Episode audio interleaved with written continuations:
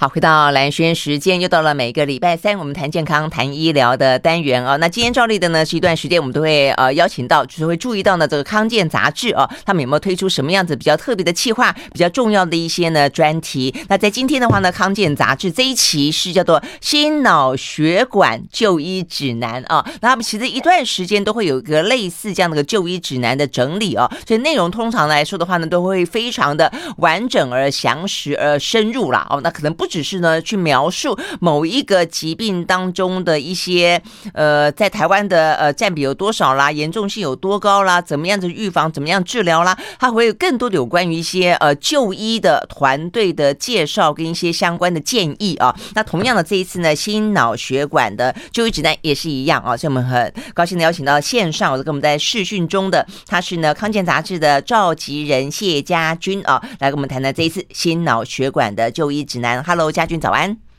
，Hello，主持人早安，听众朋友大家早安。OK，好，那呃，你们现在都在家上班了哈？对，是吗？已经分流了，已经分流。哎，那多久要进到办公室一次啊？呃，基本上大家就是隔一周，隔周进。但是因为记者的工作性质，我们是可以，你有需要的话就在家都每天在家工作都可以啊，只要跑得出来就是了，就是对对对，大 内容有生产出来就好，这是媒体比较比较好的地方，就是以结果论英雄啦。哦。那你过程的话呢，你怎么样采访到呃没关系，你有本事你就这样的做，那所以都还好吧。其实看见杂志在这一波，你们有同事确诊匡列。记者是没有，但我知道我们整个集团里面是有人已经确诊了啊！真的，我觉得好像就遍布到现在有点百花齐放、遍地烽火的感觉了哈、啊。就自己家人、周遭小孩子之类的，就是都在匡列停课中。真的，哎、欸，可是我真的觉得有一件事情也是蛮值得谈的，因为像心血管啊、呃、心脑血管疾病，其实经常来的又快又急，但现在的话，呃，门诊的呃急诊真是挤到爆，所以我觉得这段时间。对不对？我觉得应该要好好照顾自己的身体，嗯、因为否则万一万一需要急诊的时候，我觉得目前的急诊看起来真的好乱哦。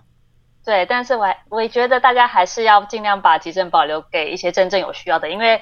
心血管疾病真的蛮多，是还要抢时间的，真的时间是非常宝贵的。没错，所以我们一方面又觉得说，好像这个部分现在的话呢，呃，因为疫情正起来，所以它的一些呃轻症可能转急重症也很重要。但是呢，如果是属于那种为了 PCR 的的这个检测而影响到一。般的哦，这些就医，因为现在很多的医院要降载，也会希望说你跟一般的、跟新冠无关的，你能够不要来就不要来。但是我们接接下来要聊的是心脑血管疾病，不是说我们也希望他不要来啊，但是万一他真来的时候，嗯、真的有点伤脑筋。嗯嗯嗯嗯，对啊，就是心血管疾病，它很多真的是来的又急又猛，然后它可能也有一些呃抢救的黄金时间之类的，所以大家就是尽量把这个资源保留给。就是这些真正有需要的民众，嗯嗯，真的好，所以我们就来这一次就好好的来了解哦，这个心脑血管疾病呢，到底呢，呃，是怎么样，是分哪些种啦？哦，那呃，哪些有些为什么有些感觉上印象中哦，我们觉得呃来的又快又急，像先前的什么呃什么高以翔啦、明金城啦，就是一些艺人演员比较哎，对对对，就是又而且又年轻哦，就等于是很快。哦，然后的话都是那种触发式的猝死，然后呢就是越来越年轻。好，所以呢这些部分的话是我们的错觉跟刻板印象，还是说呢真的它包含了呃多数的这个心脑血管疾病？是不是先请这个家军来跟我们概括性的来介绍一下，到底什么是心脑血管疾病？OK，那呃，其实心血管疾病它主要分两大块，一个就是在心脏的部分，嗯、那另外一个就是在血管的部分。那心脏的话，我们可以从它的结构去区分，包括它有心脏的肌肉，也就是我们说的心肌，然后再来血管的部分，包括像冠状动脉等等的，嗯，然后还有再来就是。瓣膜就是我们有主动脉瓣，嗯、然后二尖瓣、三尖瓣等等的这三大部分。嗯嗯、对，那其实还有一块，它不在结构，它是在属于呃心脏的电气的部分，就是关乎我们心跳这一部分。它是一个显微的电路，它虽然结构看不出来，但是它透过我们做心电图就可以看出它的那个波动这样。嗯，我有看你们这分类，我看到电器，我觉得好感兴趣哦。就电器好像突然之间觉得我们的人体像个机器一样了，对不对？因为先前你说心脏分个肌肉、分个血管、分个瓣膜这三块最主要的组成，你还可以呃生理构造你还可以去理解，跟电器有关，真的是耶。我们会放电吗？是这个意思吗？对，它有点像放放电，对对？它有一个循环的电路，这样可能从心室啊走到心房啊等等，它这样有一个循环。但是它如果中间出错的话，它可能就会跳得太快或太慢，或是跳得不规则这样子。OK，所以如果我们讲到心率不整这件事情，就通常会讲到这个电，就是电器的部分啊。OK，好，所以呢，这些就盖刮了呃这些部分，如果出问题了，就会有所谓的心脑血管的疾病。对，那刚刚我们还有提到一块，就是除了心脏之外的血管，就是心脏它的血管连通出去就会有大动脉啊，然后比较小的血管，然后分支，所以等等它等等的，它全身的动脉、全身的血管，其实我们都可以涵盖在心血管疾病里面。哦，就叫周边血管了，嗯、就在这个心脏连通出去的。那因为它都会回流到心脏的关系，嗯、所以可能也就是包含在里面。嗯、所以我们说的脑血管啊，嗯、其实我们其实。呃，很大范围的说，它也算在心心血管里面这样。嗯哼，嗯哼，OK，好。所以呢，这些部分如果出了问题，就会导致我们刚刚讲到所谓的心脑血血管疾病嘛。哦，那我们一般现在印象最、嗯、就是所谓的心脏病，实际上是是一个很概括的、很概括的一个说法了哦。所以我们刚刚讲到的心肌梗塞，它就是属于心肌，哎、嗯，它是属于血管呢、啊呃？它属于血管，对不对？血管啊。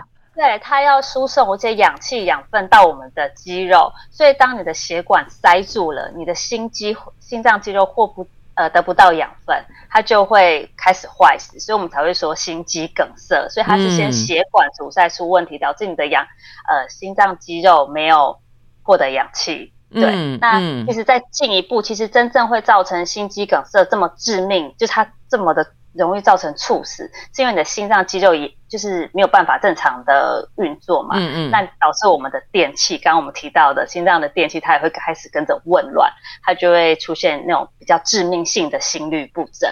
所以其实很长心肌梗塞猝死不是因为心脏肌肉缺氧，而是因为它并发了致命性的心律不整才会猝死。嗯。这个才是真正造成致死率这么高的原因。但它也会在很短的时间之内发生哈。重点是。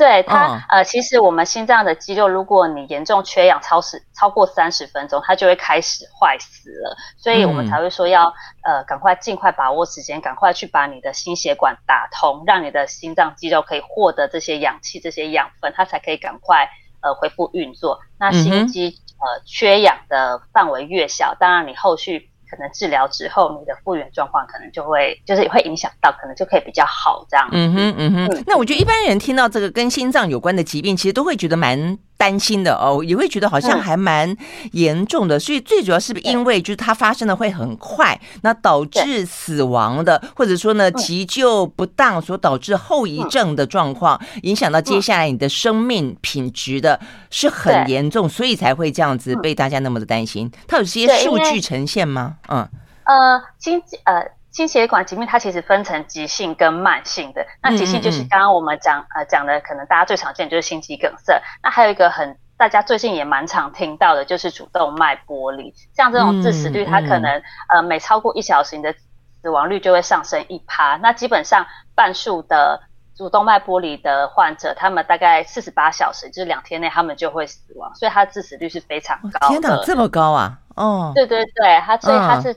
的猝死的机会也很高。那但是呃，其他有一些比较慢性的，比如说有些人他虽然是心肌梗塞突然来的很急很快，但其实心肌梗塞它有时候是长期慢性累积的，它你的血管是慢慢堵塞的。如果你能够早一点检查发现，嗯、或是你平常就觉得哎你好像有一点胸闷胸痛，你要赶快去做检查去找医生，你有可能就可以早一点发现，你就可以早一点治疗。对，它就不一定会像。心肌梗塞来的这么突然，它突然整个血管完全塞住了，就是、嗯、对，因为你血管是慢慢塞、慢慢塞，但如果你是就之前塞住，你都不去理会它，有一点小症状你也不在意，等到它整个完全塞住了。它有，它可能就会来的这么快，这么急。嗯哼嗯哼。那我看你们这个呃这个专题报道当中的统计有讲到说，事实上如果说把这个心脑，我们刚刚讲了各个地方，包括周边呃血管加进来，它的发生率、死亡率，事实上是直逼甚至是超过癌症的。对，癌症的。对对对，嗯、因为其实心脑血管我们刚刚讲了，它的范围其实它可以涵。涵涵盖的内容真的非常多，嗯、所以包括像是呃糖尿病，因为糖尿病的患者很容易并发心血管疾病，那还有甚至如果说你把比较间接的，就是肾脏疾病的呃病患也纳进来看，因为他们的血管也蛮容易去硬化的，所以他们也很容易并发心血管疾病。所以你把包括像是呃就是我们最主要的心脏疾病、脑血管疾病、糖尿病啊、高血压还有肾脏这些相关疾病纳进来的话，呃。我们国内二零二零年的呃十大死因里面，这个是这整个心脑血管疾病是超越癌症的哦。所以你刚刚有讲一个是蛮蛮重要，而且大家常见的是高血压，所以高血压也被列为心血管疾病的一个，因为它如果长期的都是处于呃就是血压飙高不稳定，你对对对对对，对你的血管也是一个很大的压力。对，那如果你的血管本来就已经硬化，嗯、或是你本来结构就不是这么好，甚至你的瓣膜本来可能就因为已经老化退化，它不是这么稳定。那你又长期你的血压一直去刺激它，当然就是更容易造成它就是后续的症状的发生了。嗯、对，而且嗯，其实不只是国内，全球的头号死因也是心血管疾病。以 WHO 世界卫生组织的统计，它大概一年就夺走了全球一千七百九十万，将近一千八百万。呃，人们的性命这样子，真的不能忽视。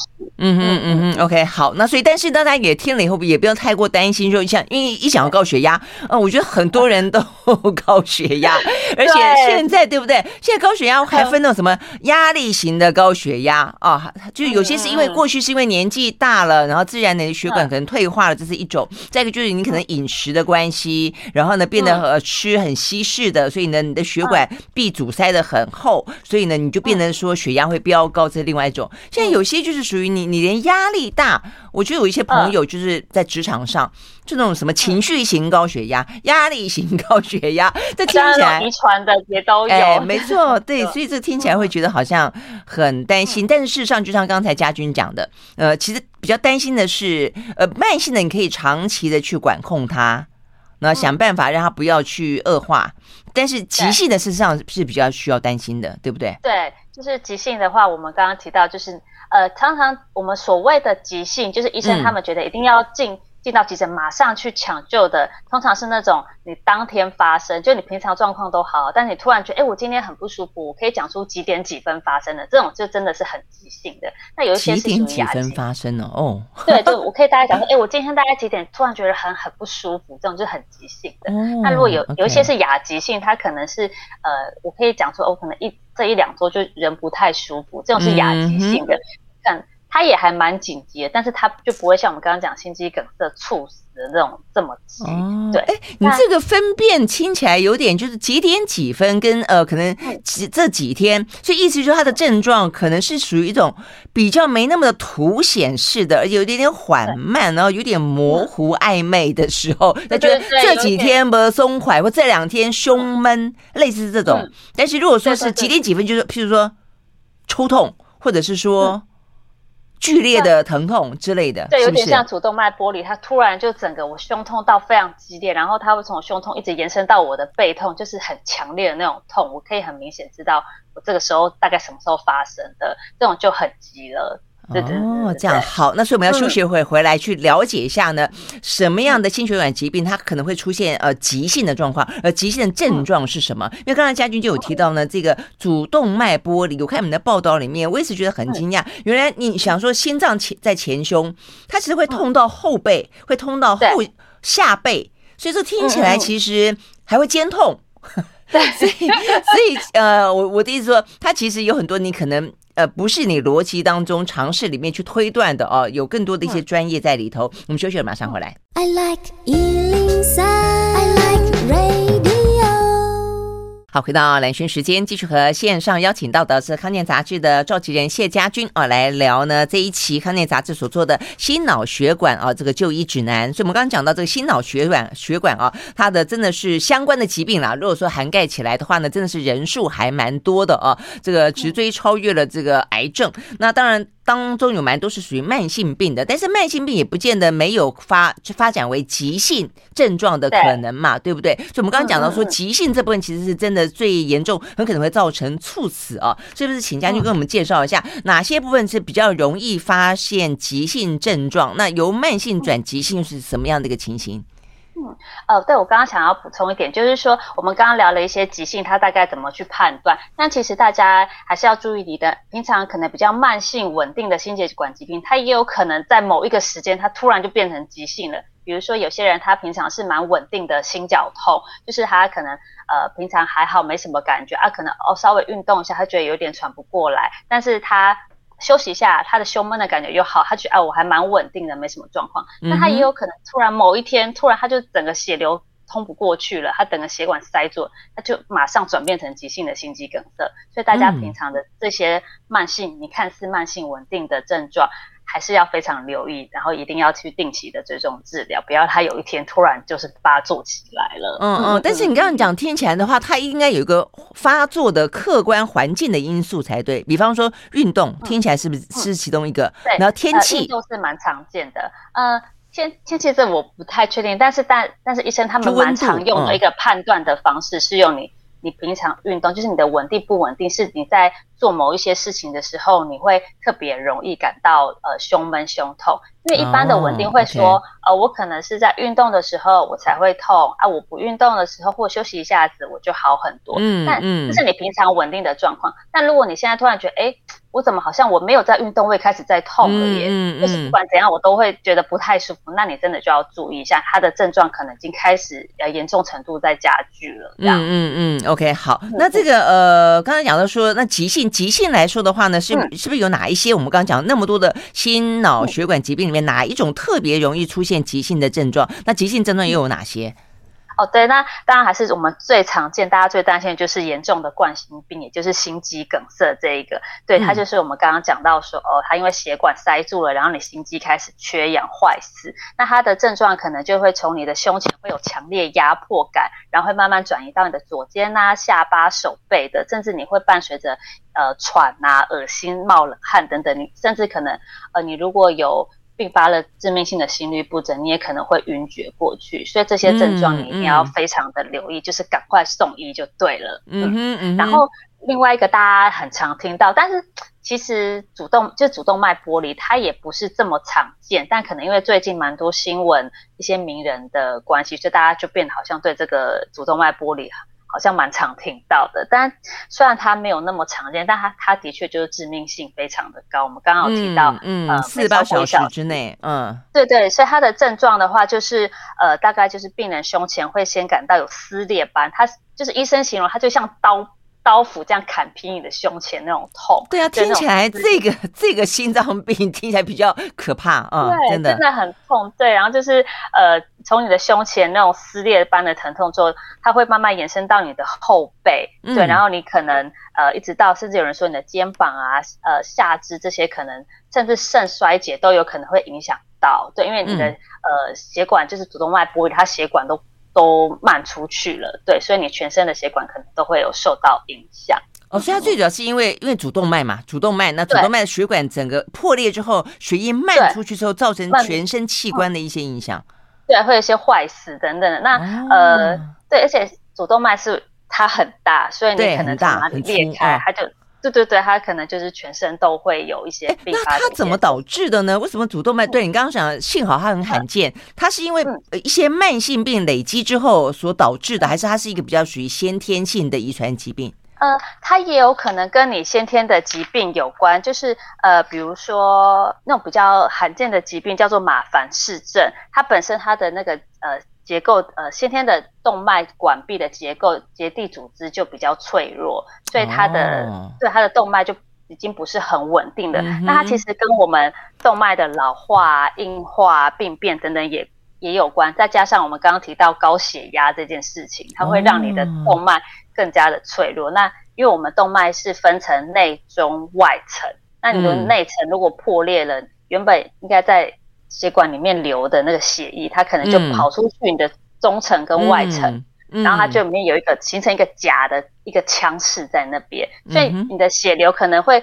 流到你真正的血管，但它也会跑出去你破裂出来的那个血管，然后最后它就可能就破裂了，然后整个就是、哦、对对，所以我们才会说这个主动脉被撕裂被剥离就是这样。OK OK，所以这症状听起来我觉得很因为很不一样，所以我觉得它应该比较。容易被辨识，对不对？但是，但是你刚刚讲到说，呃，它它的发生，一般人应该，如果说你是属于慢性的心脏病，它的几率就不会你刚刚讲到有这种先天疾病的几率来的高吧？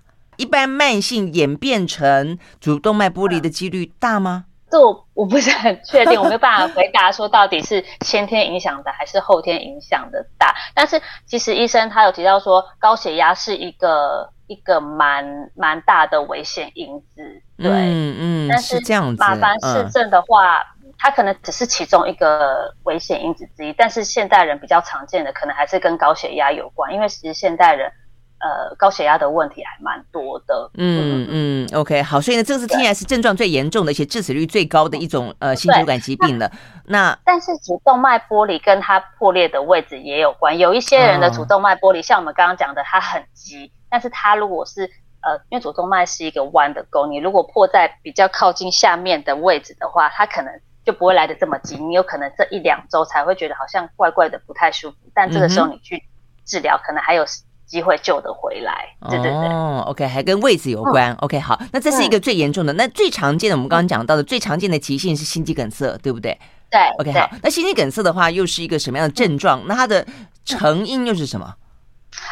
哦，就是呃，心肌梗塞，我们刚刚有提到，它可能它的症状就是你先从强烈的胸前那种压迫感，对对对对，然后到你的左肩下巴，然后你甚至会伴随恶心、喘啊、冒冷汗等等。那它的成因就是我们刚刚提到说，因为你的血管可能常年呃有脂肪啊、胆固醇在这边累积，然后它就会形成一个斑块。那这个斑块它有可能会破裂，当它破裂的时候，我们血小板要赶快。聚集到你这个破裂的地方，但它就会形成像一个血栓，一个一个塞子在那边，它就会慢慢的把你的血管给、嗯、呃堵塞住，所以你的血流过不去，那你的心脏肌肉就获获得不到氧气，那你的心脏肌肉就会开始坏死，嗯、对，所以坏死就是像我们刚刚讲的，就是心肌梗塞这些症状了。哦、嗯、，OK，好，所以呢，这两个算比较常出现急性的吗？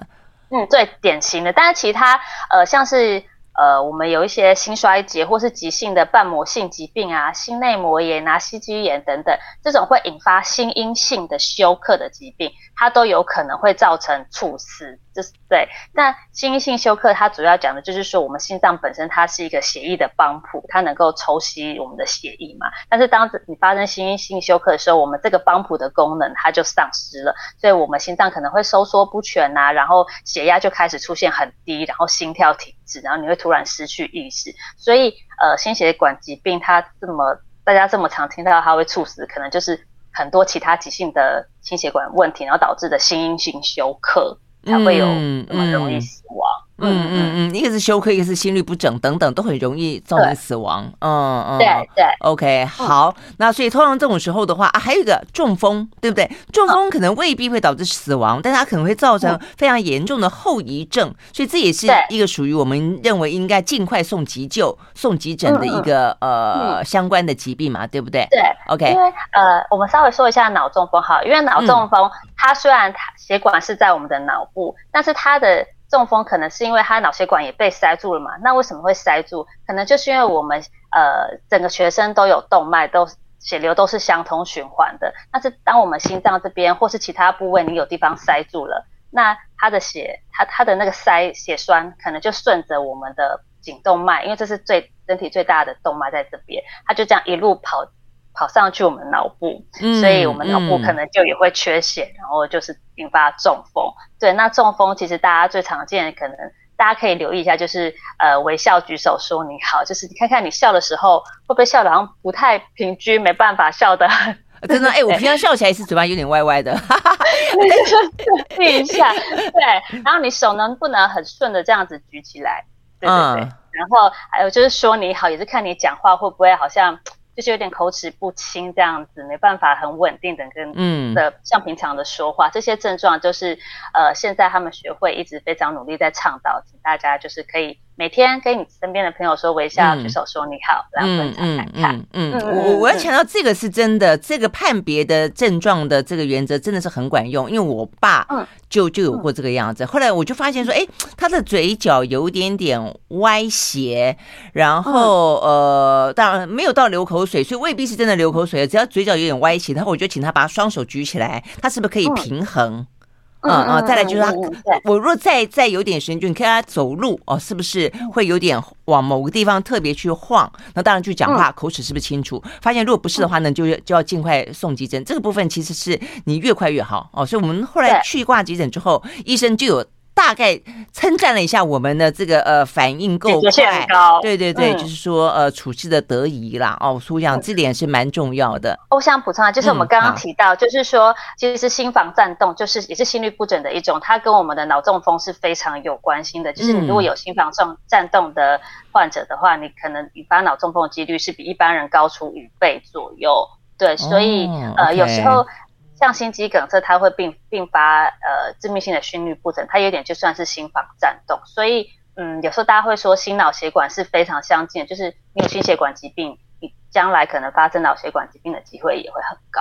嗯嗯，而且我也有嗯朋友，他其实他的栓塞本来是下肢。嗯嗯，后来他意外的造成死亡，他其实是他的呃血栓跑跑跑跑跑。跑到肺，跑到肺，对对对，后来就又又好像又又造成急性的，没有注意到，后来他就对可能肺栓塞之类，然后对对对，这个也是一个蛮急性的症状。对啊，所以下肢的血栓这件事情是怎么样要被发现，怎么样注意啊？呃，下肢的血栓，它其实跟它的成因跟我们刚刚讲心肌梗塞是很像的，也是呃，可能我们周边的血管也是慢慢的硬化了、塞住了，嗯、然后导致下肢的血流过不去，导致呃，就是呃血流不顺，然后就是破裂啊等等，嗯，就是那种慢慢的、慢慢的几年、十年、二十年累积来的。对，有有可能是这样子，因它有可能是直接就是我们下肢的血管塞住，那它也有可能就是我们刚刚讲心脏的血栓，它是会到处跑，它有可能跑跑跑到你的下肢去塞住了，哦、那你下肢塞住了，但是也有可能像刚刚主持人您的朋友一样，他的血栓又又回，回堵，就是又流到、嗯、回到你的肺脏，但是你的肺可能被卡住了，对，导致就是肺栓塞，然后后续就会引发就是一些致命性的一些问题。嗯嗯嗯这样子，OK，好。那我想急性这个问题是最需要呃被被呃解决，而且呢有一些很专业的建议。比方说你送急诊的时候，你送哪里好？很多人会讲说啊，你要往一个你熟悉的医院送吗？嗯，你的病例比较多的在哪里？要送那个医院吗？那如果它很远呢？呃，是应该近的好还是好的好？那要选团队吗？你要挑一个好医生吗？等等等，我想这个部分都非常的 重要啊，需要专业指引。我们休息了，再回来继续聊。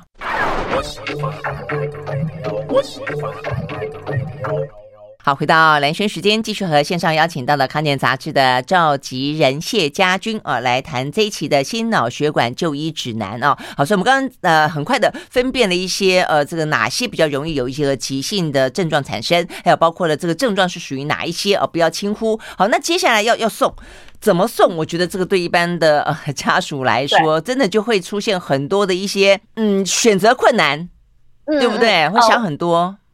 对，就是我们先回到刚刚的那个急性的部分。我觉得现在大家的观念都很好，知道这种急性发作要赶快送医。但是你怎么送医是一个很关键的。有些人会觉得、嗯、啊，我自己开车去啊，或是说呃，我自己搭车搭计程车小黄去好了。嗯嗯。但其实还有一个蛮关键的，就是说呃，你送你有没有送对医院？对，因为呃，我们国内是有分重度级或是呃中度啊。就是他有他的医院，急救责任医院是有分级的。那重度级的责任医院，对，它是能够呃，它可以在一定的时间内很快速把你的那个血管塞住的地方给把它打通的。对，所以你如果可以送对医院，它才它才可以最好的时间帮你救治好。对，但是如果你自己你自己送医，你可能会。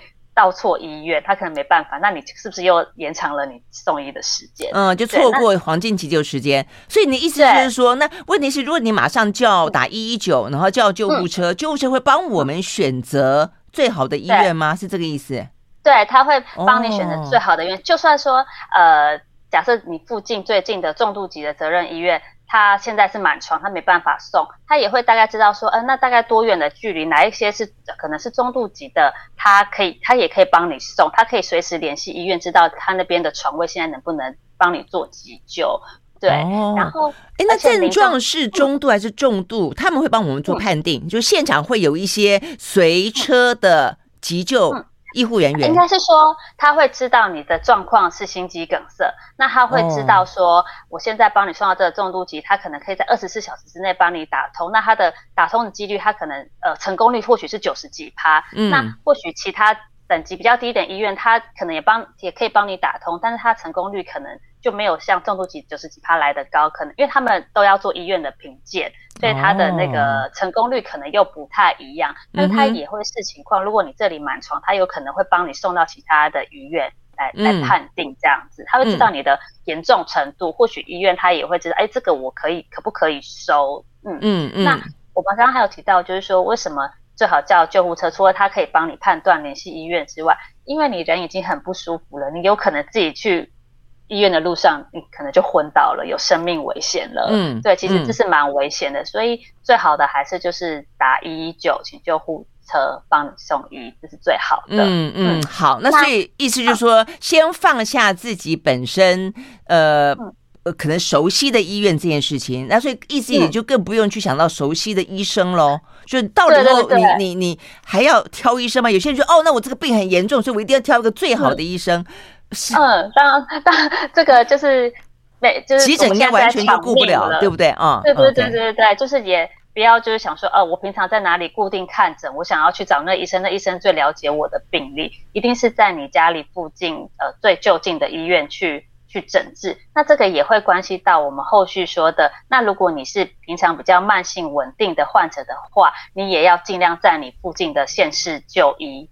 因为假设你、oh. 对，像我们刚刚讲的，你有可能原本是慢性，突然急性发作，那我会觉得啊，我想要送去给我熟悉的医院给那个医生看。那你如果平常就在你就近的医院就医，你是不是你急性发作，有可能就有机会送到这间医院？那这医生他也可能更了解你的状况。嗯、所以其实现在很多医生他们都都蛮鼓励，即使你是慢性稳定的，也尽量在你就近的医院看就好了。对，就是附近的县市，你不用说我在南部，我一定要大老远跑到台北去挂某个名医之类的。嗯嗯嗯嗯。但是，所以这个观念，我觉得它就是涉及到一个蛮根本的了，就是说，呃，是不是在心血管这个疾病的领域里面，呃，因为它很普遍的关系，所以台湾的这方面医疗的品质，就不同的大小医院跟诊所来说，都有一定的水准。因为否则的话，你说，呃。病患或者家属想要挑一个比较好的医院，一个比较好的医生，嗯、这样的想法在所难免嘛？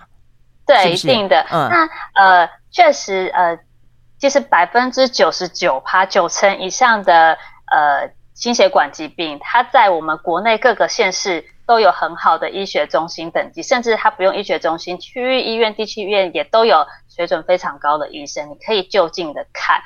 我们大原则是这样子，嗯、但是有一些少数的心血管疾病，它确实可能是比较复杂、比较少见、少见的。它的手术的治疗是比较呃复杂的，比如说经导管的主动脉瓣置换术，或者是说呃二尖瓣的经导管修补术，这种它可能就会比较集中在一些特定的医院或是特定的医疗团队，他们常常在执行，所以可能不用你自己平常的就诊，就是你不用自己说我要。挑哪一个团队？你平常就诊医师，他有可能就会建议说，呃，你要不要转院？我帮你送到哪个医院？他们比较经验丰富。Oh, OK，所以你说平常在呃慢性的时候，其实他就会有一些建议了。嗯，对对对，就是你多数的心血管疾病，在你就近的县市看，嗯、应该就已经蛮足够了。除非你的心血管疾病真的是比较困难、比较棘手的，呃，或许才会需要挑一些呃比较好。呃，专精的团队来治疗。嗯嗯嗯。好，所以呢，这个呃急急救的原则就是说抢抢命呐，所以一切呢是以时间为快，最近的，然后呢，呃，打一一九，呃，不要自己开车，然后的话，对，然后你当下能帮你，嗯、对，能帮你治疗医生就是最好的医生了。嗯，嗯，OK，好，我们休息再回到现场。I like 好，回到蓝轩时间，继续和线上我们邀请到了康健杂志的召集人谢家军啊，来聊这一期的呢心脑血管的就医指南啊。那所以既然是就医指南的话呢，就会讲到说，虽然我们在急救的过程当中的话呢，就尽快以救命为先，但平常的话呢，如果说有这些心脑血管疾病的朋友，他到底该怎么样去挑医生、挑团队啊？那尤其是最近我发现，就是我们刚刚也讲到了，他的年龄是实上是越来越下降，所以呢，动不动就听到身边的人说啊，我他们很好笑，我觉得呃，他们已经成为了，我觉得可能已经太稀松平常了，会比谁的支架装的多。我觉得当然也是一个自我调侃了哈，就啊，你有两只，我有五只，等等等。一开始我觉得可能还听不懂，而且很快哎。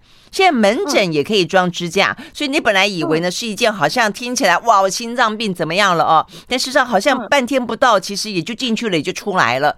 呃，所以到底我我觉得怎么样挑医生，然后怎么样子面对目前听起来最频繁的支架这件事情，呃，是不是也请佳俊跟我们说一下？好，那我们就先针对大家现在很常听到的支架这件事，确实现在国内放支架的情况是非常的普遍，因为其实它还蛮容易，就是你透过心导管，然后把支架放进去，你的血管就可以打通了吧。但是其实呃，医生他们有建议有三种情况放支架，它的效率、它的效益是最高的。嗯、那一个就是你是急性心脏病，像我们刚刚讲的心肌梗塞，嗯、对，那一种情况是你的心肌已经大面积的缺氧了，就是我们刚刚讲它血管过。呃，血流通不过去，心肌大面积的缺氧，那一个情况是你用药了，但是你的情况还是没有改善，你的症状可能还是持续在出现。这三种情况是国外研究发现说，你放了之后，确实对你的寿命的延长，或者是说你生生活品质的改善，是确实是有很大的帮助。否则，其他有些常常在门诊就来放支架的情况，嗯，它的效益可能是没有这么高的。呃，可是我这边就有一个疑问，在门诊就放支架这件事情，那不也是医生建议的吗？难不成是病患自己要求吗？那医生为什么要建议呢？如果说他并不是一个那么高的效率的话，那为什么要放支架？有一些情况是，呃，可能是别的医生转过来的，所以他会在门诊就是帮你放，这种是一个情况。但是有一些情况，我们不想要说的这么这么。直接 对，但是确实以支架来说，它获得的健保级不一定是比我们光是吃药等等来的高。嗯、对，嗯、所以嗯，有一些门诊医师他还是会帮你这样建议，所以这就会影响到，如果说你自己这么犹豫、这么考虑，说，哎，我到底真的马上就要放支架吗？那就会影响到。你在看医的时候，你应该要问医生什么？你可以先知道说医生给你的诊断是什么，那他给你的治疗建议是什么？假设假设你已经知道、嗯、哦，我是心脏血管有塞住，那医生建议我放支架，你可以再问看看说，那医生你的考量是什么呢？他如果跟你讲的原因是呃，我们刚刚讲的这三个可能是急性的，或是心肌大面积缺氧，或你用药控制不好，嗯、对，那你或许就可以，哎，好像可能真的有这个需求。那如果他他讲的。有讲不出所以然的话，那你可能就可以再评估看看，去问问看第二意见啊，其他的医生他怎么看？对，甚至假设不是支架的问题，嗯、他已经告诉你诊断，告诉你的建议治疗方式，你也可以回去查看看，你自己做功课，问看看其他专家，你可以就可以判断说，哎、嗯，我到底要不要给这位这个团队治疗？嗯嗯嗯，OK 啊，因为我想这个蛮重要的，因为在看这个相关资料的时候，就读出哦，这个佳君他们的报道当中有一点点弦外之音啦，否则的话，如果没有特殊的呃原因的话，呃，他不会特别强调说有哪些放了以后才特别有效果嘛，所以代表有一些其实未必需要放而放。OK，所以这个我想呃，就是蛮重要的一件事情要提供给大家。OK，那还有呢？嗯，那其他的话，就是我们怎么样挑好的医师？就我们刚刚已经提到一个，你要怎么问，然后医生是不是鼓励你寻求第二意见？因为有一些医生他会觉得说，啊，你就在我这里治疗就好了啦，你这个都不治疗的话，你可能后面会很惨。那呃，当然有些医生是蛮自信的，但我觉得民众你自己还是要再去多问看看其他的意见。如果说这医生他这么专制、这么的独断的话，你也可以自己考虑看。看看，对对对，然后呃，然后一个蛮重要是说，这个医疗它有没有一个团队？因为其实心血管疾病它不是这么容易断根的疾病，你可能后续还要再追踪，还要治疗，甚至是二次的手术等等的。那呃，这个团队它有没有护理师啊、药师啊、复健科医师、营养师、各管师等等的，它才能给你一个比较全方位的照顾。嗯、所以你也可以看看这个是不是一个很完整的团队。那当然你，你你如果真的不放心，你还是可以请你的朋友啊，请亲友推荐，甚至是你平常可能有固定在看的家医科医师，或是你没有加医科医师，但是你常常去看某一个皮肤科医师好了，他们多少应该也会知道，呃，心血管疾病的医师有哪一些，他们觉得蛮不错的，至少。他可以帮你再初步把关，你都可以请他们帮你推荐看看。我觉得这是、嗯、呃几个大家可以呃想的一些方法或是指标，这样。嗯哼，OK，好，嗯、今天非常谢谢这个谢家军呢，给我们来介绍这样的一个心血管、心脑血管的疾病，还有一些呢相关就医的很专业的一些建议跟提醒啊。谢谢家军喽，谢谢，嗯，嗯，OK，谢谢谢谢主持人，拜拜，好，拜拜。